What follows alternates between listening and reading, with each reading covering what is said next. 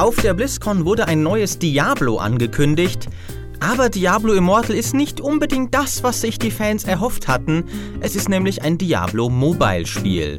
Ich war auf der Messe vor Ort und habe mit den Entwicklern, genauer gesagt mit Senior Game Designer Helen Chang und Production Director Dan Eldrin gesprochen, um herauszufinden, wie viel Diablo da jetzt eigentlich noch genau drin steckt. So, first off, uh, can, can you tell me what your roles on the Immortal team are? Sure. Uh, my name is Helen Cheng. I'm a senior game designer. Um, I've been at Blizzard for um, over six years, and I am working on the story and narrative for Diablo Immortal. Uh, Dan Elggren, I've been uh, I'm the production director for Diablo Immortal, and I've been with Blizzard for almost seven years. All right. Um, so I think to to start with, uh, we do do have to address uh, the elephant in the room. Uh, what would you say to people who are unhappy that Diablo is doing a mobile game next instead of a PC game? Yeah, you know, that's, a, that's an interesting question. No, it's I don't know. It we are passionate gamers, you know, and we we love making games.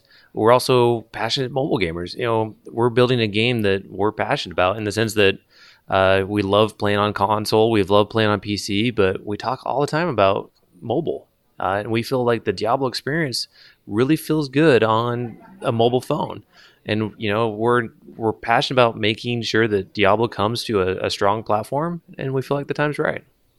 Um, I did play the the BlizzCon demo um, so far, but that's only uh, one mission. So I was curious. Can you talk a bit about the the structure of the game? Like, will it have a linear campaign? How will you get quests? How will the story be told? Will it be like Diablo three, or will it be different? Uh, yeah, so there's definitely going to be a main storyline. Um, there are going to be eight uh, public shared zones, outdoor zones um, in the game, as well as a city of Westmarch where players can see other people, um, interact with them, and also seven dungeons. And so the each zone will have its own kind of unique storyline and special mechanics to the zone. And the overarching story is we are five years after the shattering of the World Stone, and um, these shards have fell across have fallen across sanctuary. And um, you know uh, we might encounter some of them in some of the zones and see what they're being used for and uh, try to stop the gathering of this nefarious new group called the cult of terror and kind of see what they're up to and try to stop them Mm-hmm. Can you maybe give me a comparison how big a zone is going to be compared to say a zone in Diablo 3? Because when you say like seven zones, what does that mean? Yeah, so there it's actually comparable. I think mm-hmm. if you take a, a, a, particular area, let's say um, like the Fields of Misery in mm-hmm. Diablo 3, I would say a zone in Diablo Immortal is um, roughly similar, probably um, a bit bigger. And uh, so if that gives you a comparison point. Mm-hmm. Are they also going to be randomized? Uh, no, there are there are no plans currently for okay. zones to be randomized. But no. dungeons, there's a chance for some potential you know, procedural in the dungeons, mm-hmm. but those are things we're still working on. Okay. So do, do you already have a plan for the end game? Like if I, once I've cleared all zones, then what will I play? Will you have a bounty mode like in Diablo 3 or Rifts? Or what's your idea there? Yeah, so um, those are definitely systems that we're continuing to talk about and iterate on. Um, in terms of things like Greater Rifts, uh, that's definitely a mechanic from Diablo 3 that we love. You know, this idea of endlessly slaying monsters. Um, Paragon levels is another system that we love, this idea of ongoing progression um, for your character. And so while we are still working on the exact details of the systems for Diablo Immortal, those are things that we want to kind of capture the essence of that and bring that to this game as well. Mm-hmm.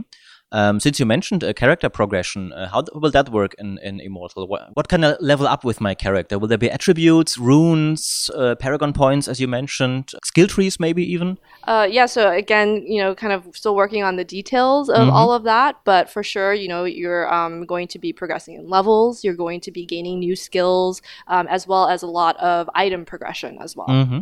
I noticed in the in the demo that um, I didn't seem to find any randomized items. At least they didn't have random names. They all had the, I think it was boar, boar skin gloves or something like that. Um, the blue ones. Do you have randomized items? Uh, yeah. So actually, for the demo, um, you know, just for the nature of it being a, a, a demo um, mm-hmm. for BlizzCon, we did simplify some of the systems. And so I think that the final itemization in the game is going to be a lot more complex and more interesting. Okay.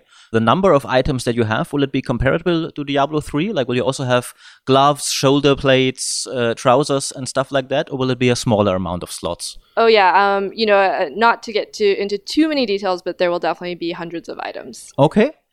Another thing I was uh, wondering is in terms of storytelling, how much of that will you have? Because in, in the demo, once again, but uh, that's probably for BlizzCon purposes, it's just one line by, by Deckard Cain. But will you also have render sequences uh, and, and uh, expansive dialogue?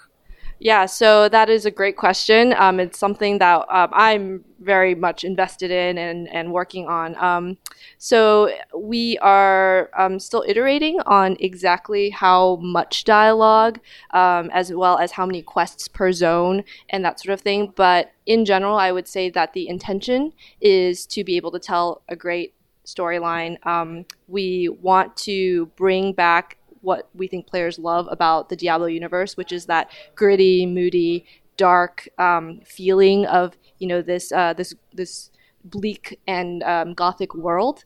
And um, yeah it's just it's something that uh, we're, we're just still working on. So mm-hmm. Um, um, more details to come I also noticed uh, when playing the the wizard that I uh, didn't have any didn't seem to have any resource system. Is that something the game is going to have in any way, or is it just cooldown based? um, yeah. So uh, in the demo there is no resource system, mm-hmm. um, but I know it is uh, a system we're still actively talking about. Okay. Do you do you think maybe you may have simplified the demo a bit too much? Uh, because I think the question a lot of people will be asking from this is, will this still be a full worthy Diablo experience. So taking something like the resource system out does, does give the impression that it's going to be a lot less complex. Um, do you think maybe that that was the wrong call? Uh, I, I actually think that um, the we did have to simplify some of the demo um, for the sake of showing what we thought were some really polished features um, mm-hmm. to our fans here. Um, it, I think we're only kind of scratching the um, you know the tip of the iceberg. Uh, there's so much that we have planned. Um, the final intended gameplay is t- to be a lot more complex. At the end of it, it it is a authentic Diablo experience. And so all the things that you're talking about, those different items and the systems, and those are things that I mean are absolutely going to be part of our conversations and making sure that we're bringing a strong game to it, the mobile, but it's going to be an authentic Diablo experience. Mm-hmm. What would you say are you doing, let's say, better than Diablo 3? What are you, um, because a lot of conversation is about like, will this have this from Diablo 3? But what are you maybe adding that Diablo hasn't seen before? Yeah, um, I think that, uh, so it is a different game than mm-hmm. Diablo 3. We want to take things that we feel worked really well. Um, you know, uh, classes, the cl- the classes, um, that great action RPG gameplay, core gameplay. I think that for Diablo Immortal, one of the big and um, kind of advances is we really want to build it for multiplayer. Mm-hmm. So we're keeping an eye on a lot more social engagement, a lot more of uh, we're designing it with a lot more of those social features in mind. So in the outdoor zones you know players will be able to see other people. The city is going to be a vibrant hub of players. You know you can interact with people you can chat with them. And we really want this to feel like an mmo like a multiplayer online game. Mm-hmm. Um, but will you also be able to play it uh, single player, or will there be zones that you have to team up to to solve? Uh, well, you certainly can play through the content um, by yourself if you choose, but the um, kind of like the feeling of the world. You will be in the presence of other players and have the opportunity to interact with other players, encounter other players, hopefully make friends with new people, um, as well as play with uh, your existing friends, including um, your BattleNet friends, if yeah. you wish. Oh, absolutely. You know, BattleNet is going to be uh, the core of the platform. You know, so all the social mechanics that you expect, you know, for a lot of other games will be present, as well as you know, the ability to sort of connect with those friends that are maybe playing a different over, you know, playing Overwatch or World of Warcraft. They'll be connected through the BattleNet systems. Mm-hmm. In terms of uh, game session length, how how long uh, would you say is a does it take to let's say run through a dungeon because i imagine it's going to be a bit shorter than diablo 3 so i can do it like on the train or something like that to work yeah so there's definitely a um uh you know we're, we're aware that being on a mobile device, you know, there's kind of a different play style. People tend to play games on their mobile devices in a different way than they mm-hmm. would play on PC or console. Um, so it is fair to say that, you know, we have designed some of the content to be uh, good for shorter sessions.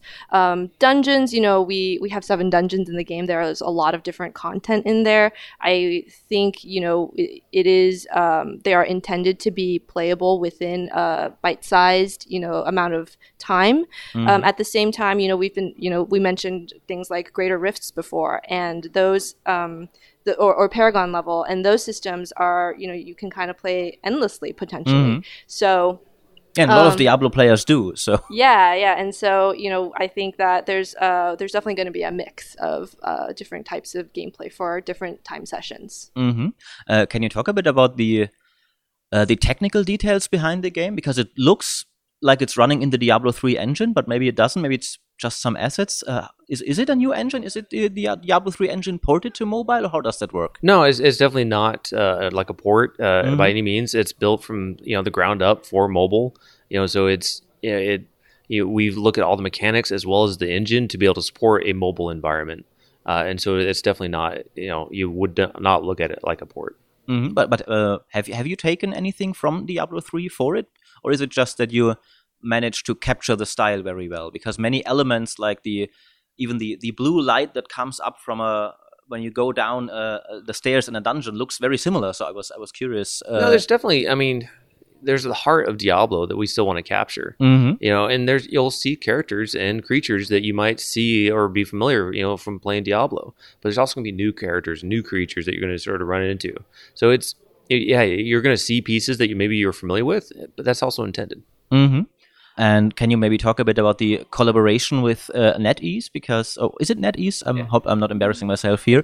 Um, because uh, how much of this game is developed at Blizzard and how much is developed at NetEase, and how did that come about? That uh, you uh, because Blizzard, I think, for core development doesn't partner up very often. I mean, you do NetEase runs your games in, in China, from what I understand, quite a few of them, but the development itself is usually done at Blizzard. Uh, so how did that come about?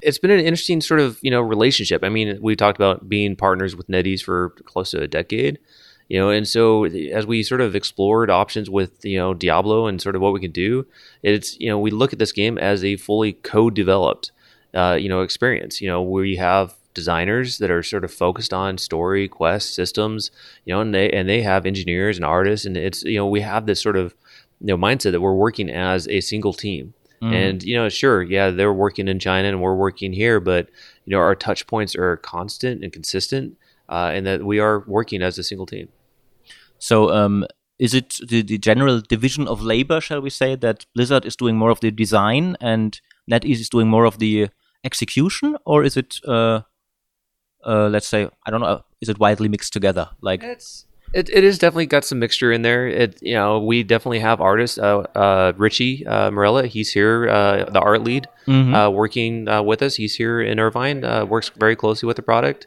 Uh, so you know it's where it makes sense you know, for where the strengths are, we definitely want to utilize those. But you know, we have elements of both, all the different disciplines on both sides. Mm-hmm. Do you already have plans for the for the business model of the game? Is it going to be free to play? Is it uh, going to be financed by uh, new content pieces like new classes and new dungeons, um, or is it going to be a, a and it's not, probably not going to be a full priced for mobile, but is it going to be a fixed price game? So we don't we don't know yet. I mean, we're focused on making the best game possible, and so we're just focused on making that experience feel right, and that the, uh, we feel like the monetization will come from that. Mm-hmm. Uh, so what that is or how that's going to play out, we don't know, and we're not ready to sort of really talk into details about that. Mm-hmm. So what what do you think about the um, from some corners of the internet quite angry response about the announcement of the game? Do you think maybe it's part of the that the timing was maybe unfortunate that because lots of people were hoping for a new PC Diablo game and then the big announcement for this year turned out to be Switch and mobile. Um, What what do you what do you think about that? So I first I actually just want to thank all of the amazing Diablo fans because clearly they're very very passionate about Diablo. Oh, yeah. uh, very passionate. So you know we absolutely appreciate that. You know we we love hearing from them. Um, I think for Blizzard, you know this game is we're really trying to say that we are um, dedicated and invested in Diablo. We want to bring great Diablo gameplay to um, not just the existing fans, but hopefully new people who might fall in love with D- the Diablo universe, as all of us have. And um, you know, we see a tons of opportunity with this um, with this game. You know, to have basically Diablo in your pocket um, wherever you go, playing with your friends. And you know, there's um, a lot of exciting stuff that we're already planning. I think if you go and play the demo on the show floor, a lot of people have been really surprised by how well it plays and how uh, beautiful it looks. And um, yeah, we have a lot planned. So hopefully people will stay tuned. hmm Um, does this game also signify a move, uh, a strategic move from Blizzard towards more mobile gaming in general? Because so far uh, you had Hearthstone, which is an amazing mobile game and very successful. So is is that um, is this a move to expand more into this market, and maybe can we expect StarCraft Mobile or something like that next? It- It's hard to say. uh, You know, we'll make games that we're passionate about, and that's I think that's one of the unique things that we you know what drew me to Blizzard is that you have a bunch of passionate gamers making games that they're passionate about. You know, and you know, the fact that we're working on mobile right now is that you know because we're passionate about this platform, we see a lot of opportunities in mobile, and I think the door is open to sort of new opportunities for us uh, for other games too. But what those are yet, we're not sure yet. All right, I think that's it from me. Uh, thank you for your time. Is there anything else maybe you'd like to talk about before we wrap up? Maybe that I missed to ask. You're actually pretty thorough. I try to be. Yeah. Yeah, no, you asked some great design questions, Yeah. and it's, uh, which we, we actually really appreciate you. Yeah. you, you diving deeper into that. Right. Uh, I would probably say if you have um, more design questions that are more systems related, um, there's a panel tomorrow that might dive a bit deeper into some of those details. Um, I work more on the narrative side, so I may not, you know, know uh, um, all the details in that regard. Um, but uh, so so yeah, basically check out that panel. All right, I think I will. At the show, play. All right, that's it then. Thank you. Okay, thank you so much.